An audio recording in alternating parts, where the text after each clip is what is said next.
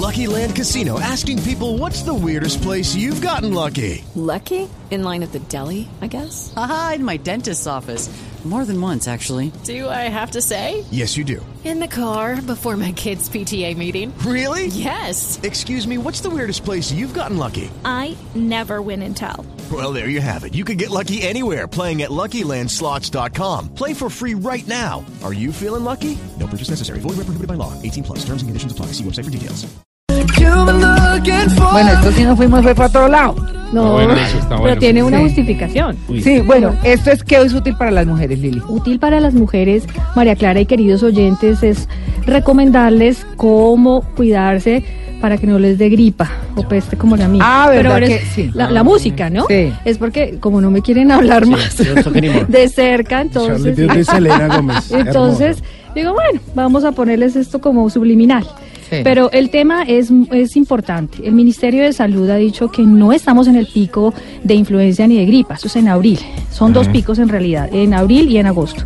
Esto que está pasando ahora en Colombia son unos cuadros que se han venido presentando de gripa, como la que ustedes se dan cuenta que tienen nuestros compañeros y la que me pegó a mí, Simón.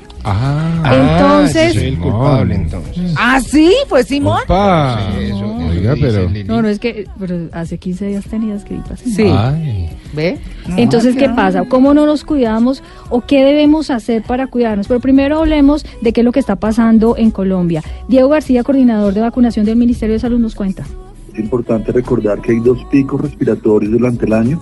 Un primer pico que arranca más o menos entre abril, a los meses de abril, mayo, junio, y un segundo pico que arranca más o menos en los meses de septiembre, octubre y noviembre.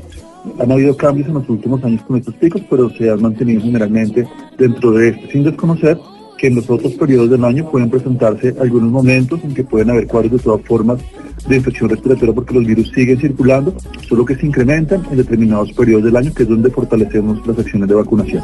El Ministerio de Salud com- com- compra anualmente, eh, perdón por la trabada, 6 millones de vacunas contra la influenza para que los adultos mayores de 60 años, claramente, se la pongan y los niños entre 6 y 23 meses. Pero, ¿cuáles son las recomendaciones? Son sencillas, pero invitamos a Adriana Aguirre, médico familiar, para que nos cuente a todos los oyentes qué debemos hacer para que no se nos prenda la gripa.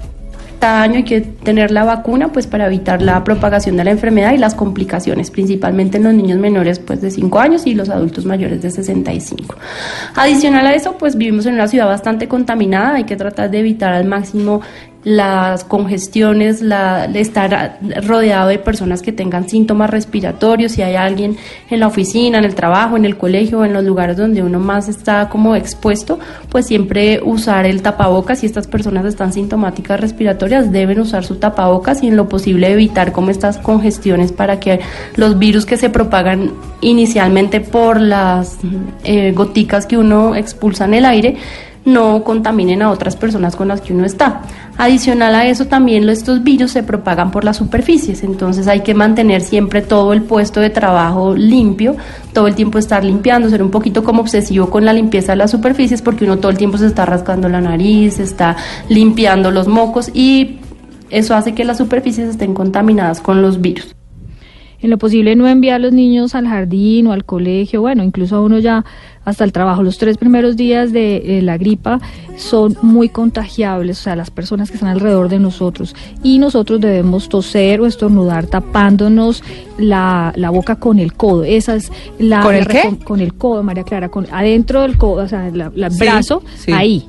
O sea, cierra el brazo y usted estornuda o tose. Porque cada espora sale a 90 metros por segundo si usted no se tapa la boca. Entonces ahí es donde está el peligro del contagio, tener alcoholcito y limpiando el puesto de trabajo, lavándose las manos, poniéndose alcohol detrás de las orejas, decían las abuelas, ¿no? Don't wanna